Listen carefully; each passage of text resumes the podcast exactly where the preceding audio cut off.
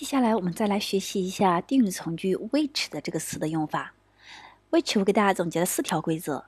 第一条规则是，那不同于 that，which 指代的前面的这个修饰这个名词的时候，只能是指物的名词。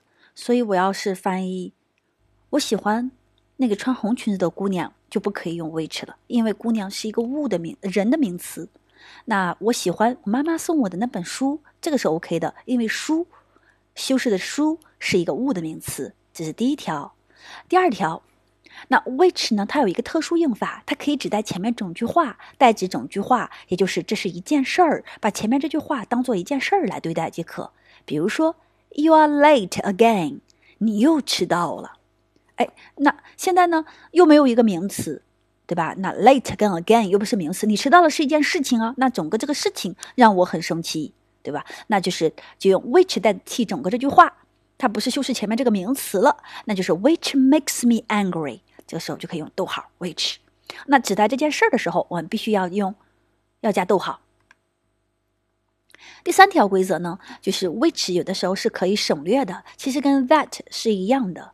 那这一点呢，我们就是理解一下。当 which 在引导定语从句的时候，在后面的定语从句里是做主语成分，不可以省略；但是 which 在后面从句中做宾语成分是可以省略的。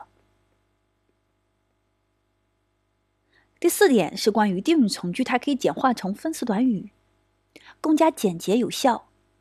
当定语从句是一个主动句，我们就简化成 doing 短语；定语从句是个被动句，我就简化成 done 短语。同样，以上一小节我们举的例子，我喜欢那个穿红裙子的姑娘。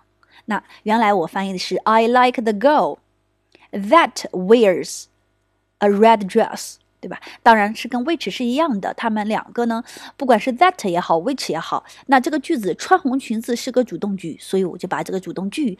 直接改成整个定语从句换成一个动作的谓语动作的多用短语，那 that wears a red dress 就换成 wearing a red dress，就变成 I like the girl wearing a red dress。